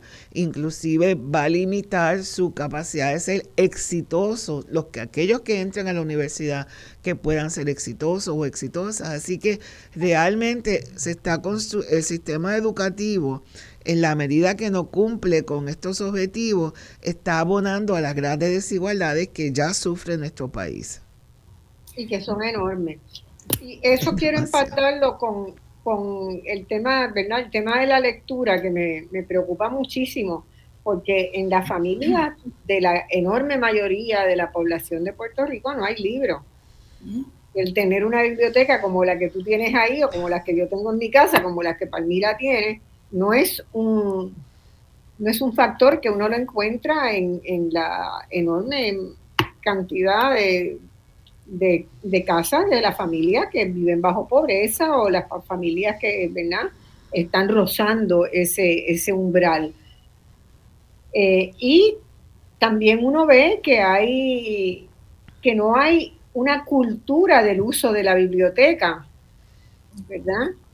Eh, y eso, eso es algo que en nuestra cultura se ha perdido. Yo supongo que ustedes dos, como me pasó a mí, en mi generación, yo todas las tardes cuando salía de la escuela, del salón de clases a las 3, antes de montarme en la guagua que me llevaba a mi casa, corría a la biblioteca, porque ya al mediodía había reservado un libro para llevármelo, me lo leía esa noche y lo volví a traer al otro día.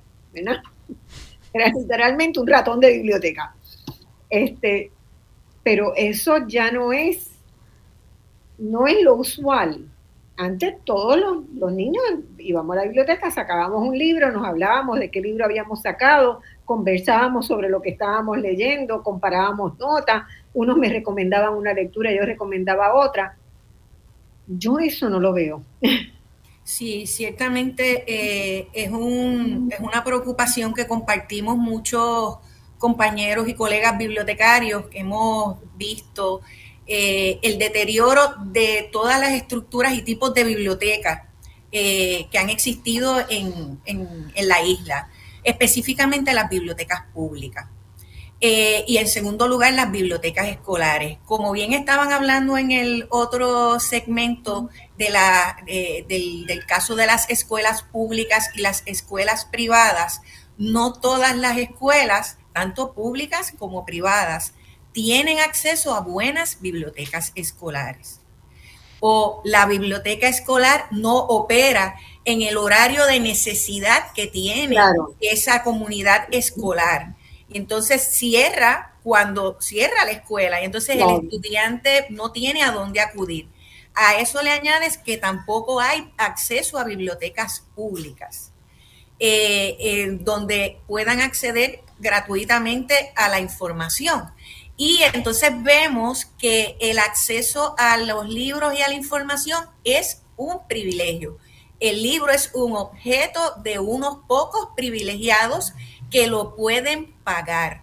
Y eso lo estamos este, viendo cómo está incrementando esta ola de servicios a los que yo tengo que acceder por suscripción, empezando hasta por este, poder ver un buen periódico, yo tengo que pagar una suscripción.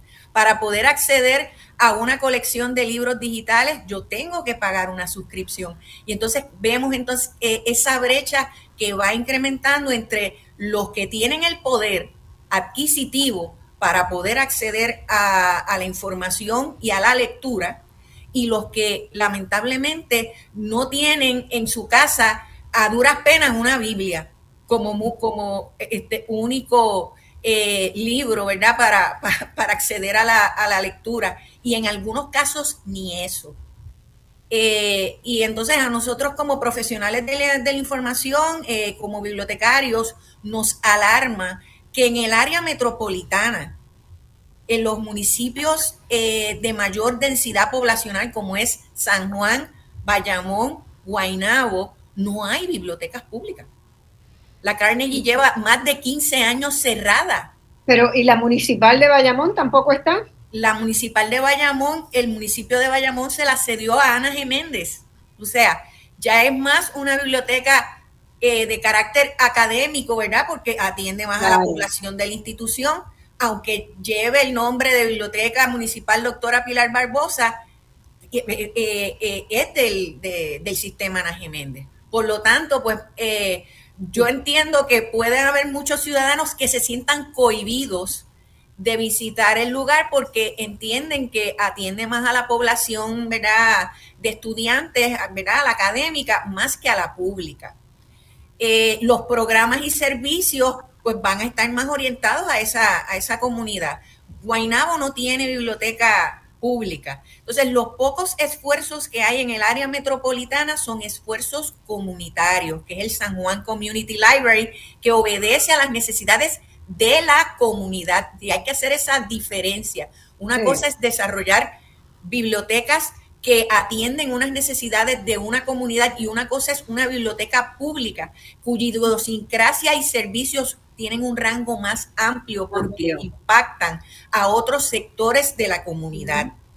Y ese eh, es un problema que estamos confrontando eh, eh, y hay una organización que preside una colega, la profesora Rosana Barrios del recinto de ciencias médicas que se llama Puerto Rico necesita bibliotecas, que está desde hace más de cinco años batallando, ¿verdad?, para que se revise la política pública en Puerto Rico, toda la legislación que tiene que ver con las bibliotecas y con el acceso a la información de los ciudadanos. Eh, esta organización ha sido bastante activa en, las redes sociales y, en la campaña del 2020, pues los políticos que estaban eh, en campaña rapidito eh, se alarmaron y, y, contactaron, ¿verdad? ¿Qué podemos hacer por la biblioteca Carnegie? Pero todo se queda eh, en promesas y, la biblioteca Carnegie sigue cerrada y sus libros guardados en un almacén.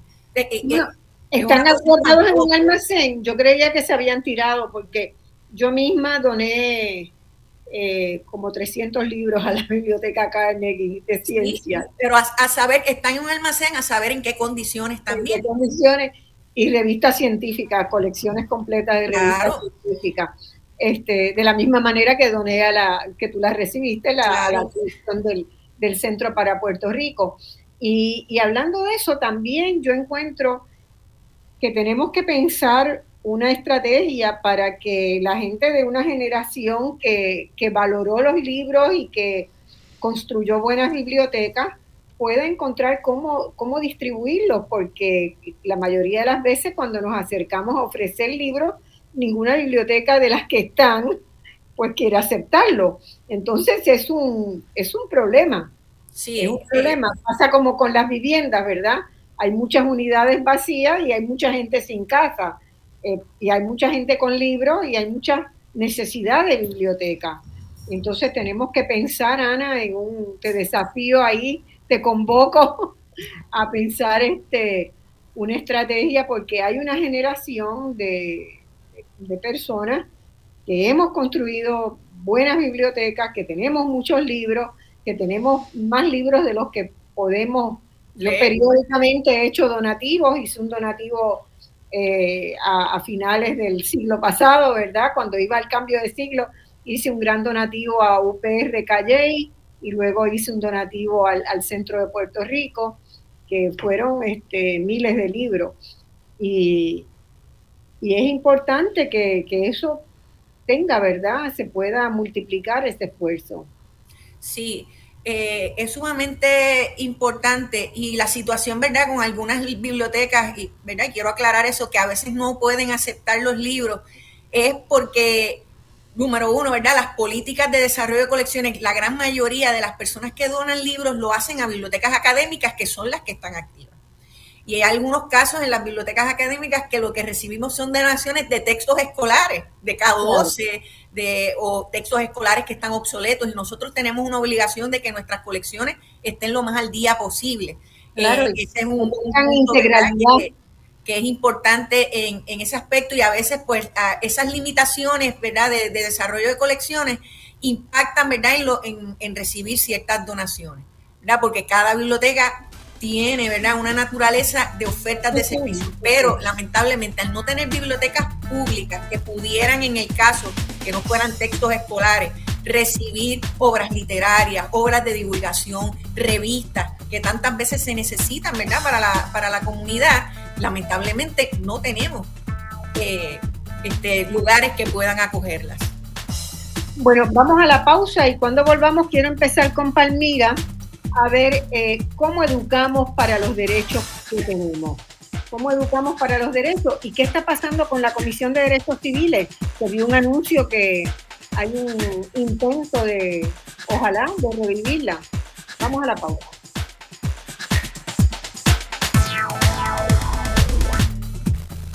Bueno, mis amigos, hemos estado durante hoy, el día de hoy en este programa analizando eh, nuevamente y con miras a seguirlo haciendo durante el transcurso de este año, una serie de programas específicos de dónde estamos, cuáles son los elementos críticos de la educación en Puerto Rico, ¿verdad? Y tomamos como punto de partida eh, un informe reciente del College Board de Puerto Rico sobre las aptitudes, cómo, eh, cómo, qué resultados tienen los estudiantes que terminan secundaria en Puerto Rico, que terminaron en el 2023 y qué, perfil tienen y dónde están los niveles de aptitud en distintas cosas.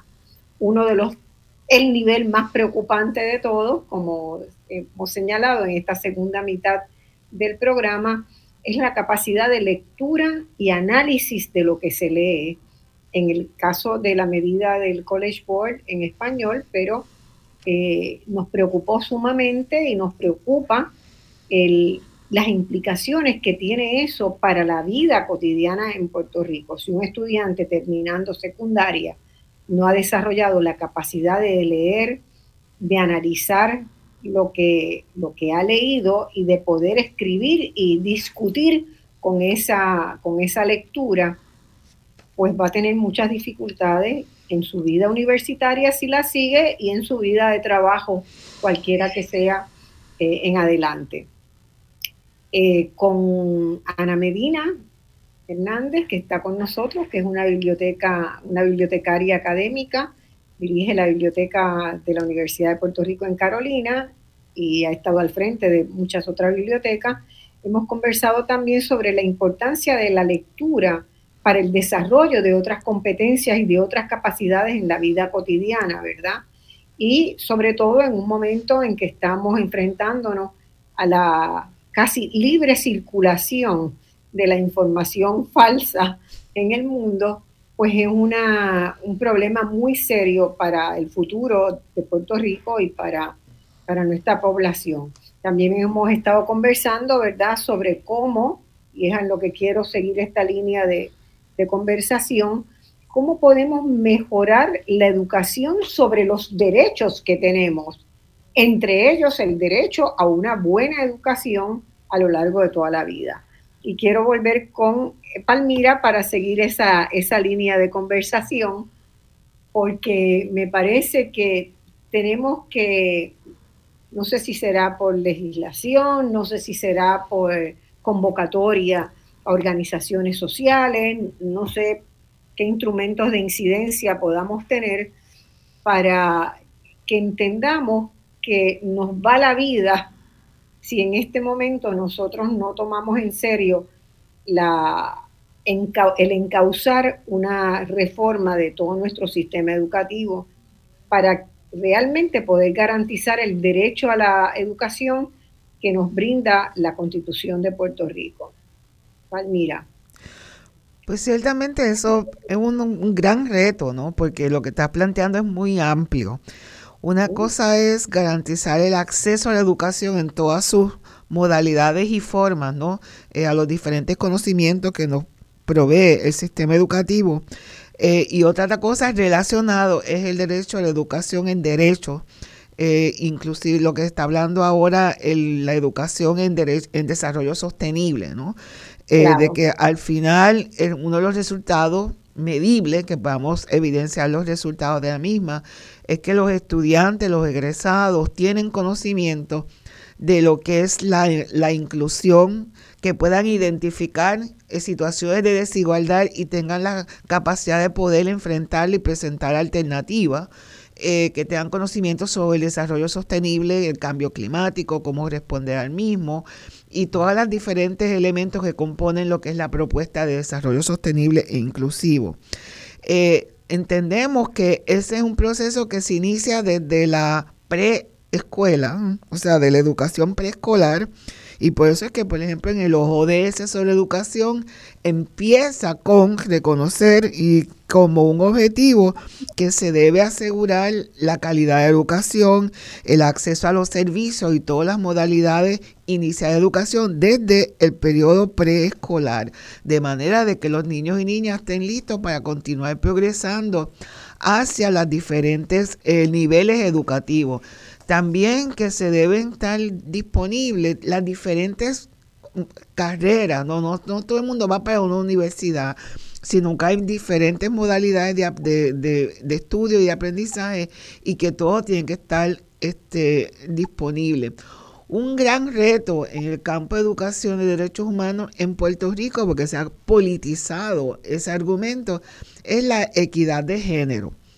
Eh, donde solamente levantar el tema ya levanta un montón de objeciones por unos sectores conservadores fundamentalistas que no quieren que eso sea un objetivo de la formación académica de nuestros niños y niñas y rechazan todo intento y lleva a que inclusive los políticos y los secretarios de educación empiecen a ceder en ese campo. Eh, que es algo fundamental, cómo vamos a combatir las grandes desigualdades de género que existen en nuestro país si no empezamos a desmantelar todo, desde los sistemas educativos hasta los mercados de trabajo y otras formas de desigualdad de género. Eh, pero hay un sector político que no quiere que se toque ese tema, quieren mantener esa desigualdad viva eh, y luchan contra eso. Hay otros temas de desigualdad que los prejuicios del país eh, limitan el conocimiento y la discusión pública de los mismos. Por ejemplo, la, la, discriminación racial, los prejuicios raciales y la discriminación y los prejuicios por orientación sexual o identidad de género. Esto todo hay una gran resistencia a integrarlo a los currículos, a la formación, a todo lo que tiene que ver con la formación de nuestros estudiantes y por ende no progresamos lo suficiente en, estos campos. El, combate a las desigualdades es un gran reto del sistema educativo porque es combatir contra esas piedras que existen en nuestros caminos a la educación y a la formación hacia la inclusión y la equidad, que es lo que deberíamos estar aspirando todos. Eh, también, en la medida que se va progresando en los sistemas eh, educativos, vemos cómo surgen nuevas formas de eh, hacer este difícil y en unos casos casi imposible alcanzar esos niveles. Así que tenemos que continuar constantemente evaluando cuáles son los obstáculos que existen al acceso a la educación en Puerto Rico. A manera de ejemplo, eh, hace muchos años en la Universidad de Puerto Rico se revisaron los criterios de admisión para, el, para buscar una medida que integrara el, grado o el promedio que tenía el estudiante de escuela superior y que no dependiera solamente de los College Board. Eso hacía más accesible la Universidad de Puerto Rico, la universidad pública de nuestro país, a los estudiantes de escuelas públicas, porque entonces ese valor tenía un peso en la admisión de los estudiantes. Y, empezamos a observar un cambio en, la admisión, no todo el que se quería, pero sí se empiezan a ver mejorías. Así que estar constantemente mirando a las prácticas, a las metodologías, a los criterios que pueden ser eh, eh, obstáculos eh, e impedimentos para que nuestros estudiantes puedan seguir progresando en los campos que desean, es un ejercicio constante que, debemos estar haciendo, porque en Puerto Rico hay muchas discriminaciones, hay muchas formas, eh, algunas están penosamente, hay que decirlo, que están casi normalizando. Eh, y ahora toda, por propuesta de equidad de género va a enfrentar un gran reto. Eh, por unos sectores políticos en el país que hacen muy difícil el continuar adelantando en esa ya difícil ruta, ¿no? que tenemos en, Puerto Rico de buscar la equidad de género, de empezar a desmantelar todos esos instrumentos de desigualdad que existen en Puerto Rico. La educación en derechos humanos nos da los instrumentos para poder reclamar, para poder actuar, para poder proponer eh, acciones efectivas para eh, alcanzar estas metas. Eh, Ana, que quiere hacer un comentario a eso y después yo voy a hacer otro comentario, Ana. Sí, este, partiendo ¿verdad? Del, punto de, la doctora Ríos, las bibliotecas nos hemos visto también afectadas por eh, esta situación específicamente por la censura. Eh, hay temas eh, como los que, se discuten, ¿verdad?, en, en, la opinión pública, como lo es la violencia de género, el derecho al aborto, los temas que tienen que ver con la identidad de género, que estamos viendo cómo grupos fundamentalistas religiosos están cabildeando fuertemente para que las bibliotecas no tengan libros sobre esos temas en las bibliotecas escolares, que, lo vimos en el caso de la Florida con eh, Ron DeSantis, con este, la censura a unos libros eh, de, que tomaban los temas de afrodescendencia de personajes eh, destacados, ¿verdad? De la afrodescendencia, cómo no se quieren discutir temas de historia afro en, en, algunos currículos, cómo en algunas instancias nosotros hemos sido objeto de esa censura en el, en, el currículo de español cuando se han eliminado ciertas obras disque por proteger a los estudiantes para que no accedan a temas sensibles como es la sexualidad como son los temas que a veces eh, trabajan la violencia, como si nuestros estudiantes no fueran eh, este, eh, lo suficientemente maduros o no fueran víctimas de esas violencias y de esas discriminaciones. Y eso es una parte fundamental que nos ha ido afectando con los años también, tanto las bibliotecas en Estados Unidos y poco a poco yo lo veo, este, eh, como dice este teólogo eh, de apellido Tamayo, eh, que la internacional del odio esté percolando en los diferentes ámbitos de nuestra sociedad, inclusive en la educación y en las bibliotecas. Déjame añadir un punto a lo que trae la compañera, porque es tan importante que esta tendencia a censurar el conocimiento, ya sea en modalidades de biblioteca, en el currículum, eh, inclusive tener políticas de inclusión en los sistemas educativos. ¿Cómo está eso creciendo a través del mundo, incluyendo en los Estados Unidos? Y ahí viene el impacto ¿no? de la relación colonial entre Puerto Rico y los Estados Unidos y la gran dependencia económica en fondos federales que trae todo eso y imponen todos esos, esos objetivos eh, tan nocivo ah, sobre el sistema educativo en Puerto Rico.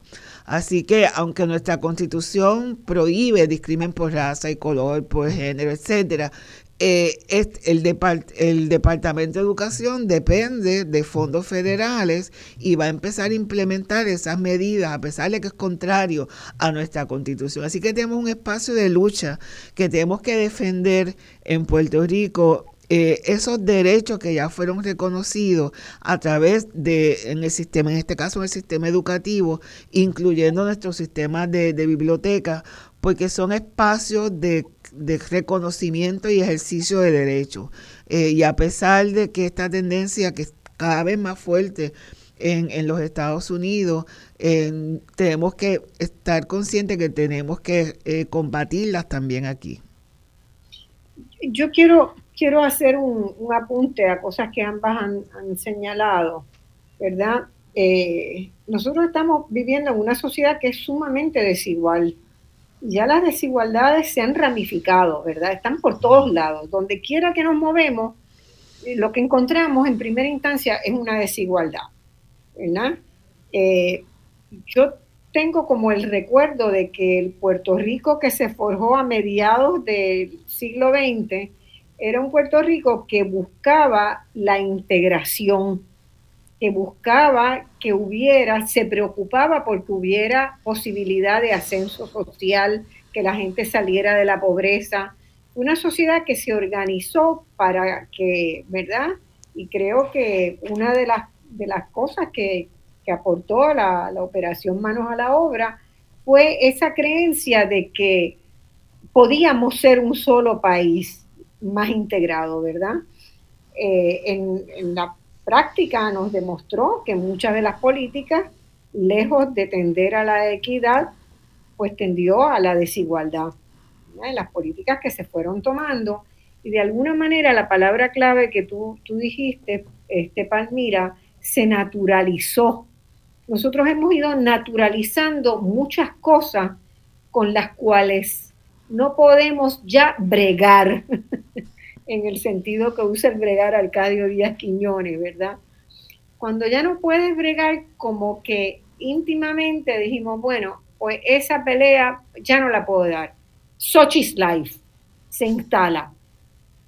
Y así se ha instalado la naturalidad con que han desaparecido las bibliotecas, la naturalidad con que se discrimina y no se genera una, un reclamo ciudadano, como se hace en otros países que separan las ciudades, separan para reclamarlo, ¿verdad? El nivel de feminicidios que tiene Puerto Rico es escalofriante y sin embargo, pues lo, a veces la respuesta que uno siente, otra más. Bueno, con otra más nos resolvemos el problema. Estamos aceptándolo como natural. Y ese, ese sentido como de resignación pasiva a mí me preocupa, me empieza a preocupar mucho. Eh, y, algunos de los resultados de estos informes que estábamos discutiendo también me los recuerdan. Por ejemplo, las aspiraciones educativas de los estudiantes. Hay una diferencia grande entre los, las aspiraciones de los estudiantes en los colegios privados y los de las escuelas públicas. En el caso de las escuelas privadas, el 80% de los alumnos desean seguir haciendo estudios universitarios. Eso baja dramáticamente en el caso de las escuelas, de las escuelas públicas, donde la, la gran mayoría se ha propuesto hacer una carrera corta, un grado asociado o un grado técnico. Eso es ya la aceptación de la desigualdad y tenemos que combatirla. Tenemos que combatir ese sentido de, eh, claro, yo sé que, es bien difícil, pero, pero como sociedad estamos aceptando una sociedad dual donde la mayoría de la población pues no va a tener ni derechos ni, ni, aspiraciones, eh, no va a poder cumplirla y una proporción cada vez menor porque la desigualdad en Puerto Rico ha ido creciendo dramáticamente. O sea, Puerto Rico en los últimos 30 años, en lo único que creció fue en desigualdad. Eh, Palmira. Suspiremos eh, ciertamente, porque como tú sabes, es un tema que a mí me, me preocupa, me ocupa. Eh, porque no veo la conciencia en el país de la gravedad de este problema. Exactamente. Eh, en un, periodo electoral uno esperaría que eso fuera el tema central de discusión eh, y que estuvieran todos los candidatos y candidatas respondiendo y buscando salidas a este problema y no lo es.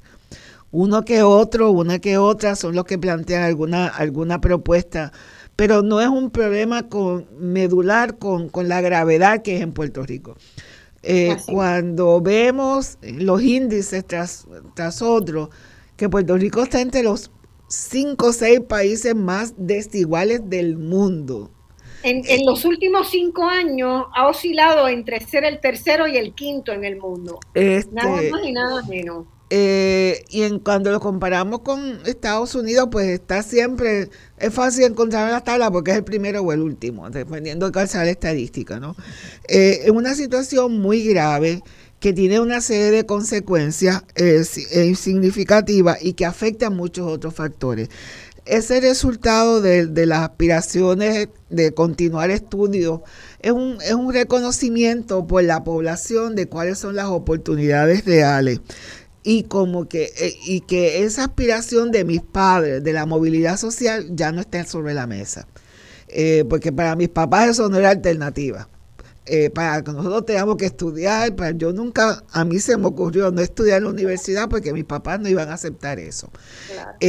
Pero ya eso no es una opción. Inclusive cuando uno mira eh, los otros resultados, también muchos reconocen que van a tener que trabajar. Y, o sea, y están planificando, si quieren hacer estudios universitarios, pero van a estar, tener que trabajar a tiempo completo o a tiempo parcial. Así que realmente las oportunidades son cada vez más reducidas en Puerto Rico y la movilidad social. Si nosotros no ponemos la búsqueda de la equidad y la integración con todos los retos que hay, las desigualdades de género, las étnicos raciales, las de, discapacidad, etcétera, etcétera, etcétera, no vamos a construir esa sociedad. Y no, eso no va a ocurrir de un día para otro. Y es un poco también esta mirada política de que los, las propuestas de cambio se tienen que dar en dos años, porque si no, entonces ningún político la va a asumir porque siempre están mirando el calendario electoral y no el calendario que requiere los cambios sociales fundamentales eh, que están bien enraizados en nuestro país, pues no se mueven. Yo creo que el, el tema de la pobreza y la desigualdad no ha sido central el gobierno de Puerto Rico desde la administración de Sila Calderón. Eh, así que realmente eh, no puede sorprendernos que este reto continúe ahí cada vez creciendo en Puerto Rico que no miremos a, para criticar o evaluar las políticas públicas, la legislación que se propone en términos de si van a reducir o no la desigualdad y la pobreza en Puerto Rico. Eh, eso no es un criterio para evaluar, por ejemplo, las propuestas de reformas contributivas, eh, de incentivos. Puerto Rico no se justifican los incentivos contributivos a los más ricos porque lo que hacen es exacerbar esas desigualdades que ya existen en el país con el costo social, económico y político que ellos representan. Así que nuestros legisladores, legisladoras, tienen que asumir eso como objetivo y meta y como instrumento para evaluar las políticas públicas que, eh, que se van a adoptar e implementar en nuestro país. Eso todavía no es parte. Yo cada vez que veo los programas cuando están transmitiendo eh, la, legislación, eso no es parte de las preguntas cuando están este, interrogando nuestros legisladores o los requisitos de respuesta. Esta evaluación crítica de los resultados y que tengamos un gobierno y una, diferentes partidos abogando por la reducción de la desigualdad en Puerto Rico. Y eso incluye las desigualdades de género, reconocer las desigualdades de raza que existen en Puerto Rico, que es un área que también hay muy pocas estadísticas, y otras desigualdades que todavía existen en Puerto Rico. Y sobre todo también, ¿verdad?, reconocer como desigualdad el acceso a conocimiento veraz y a, las fuentes de información veraz. Los agradezco. Tenemos ya que terminar acá este programa. Siempre se quedan mil cosas en el tintero.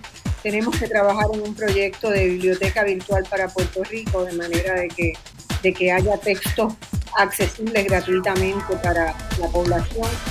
Eso puede ser una, una opción interesante. Vamos a seguir con ustedes, las estaré consultando a lo largo del año, tengan la certeza de eso. Y esto ha sido Voz Alternativa hasta la semana que viene. Un abrazo. Saludos. Gracias. Un lindo día.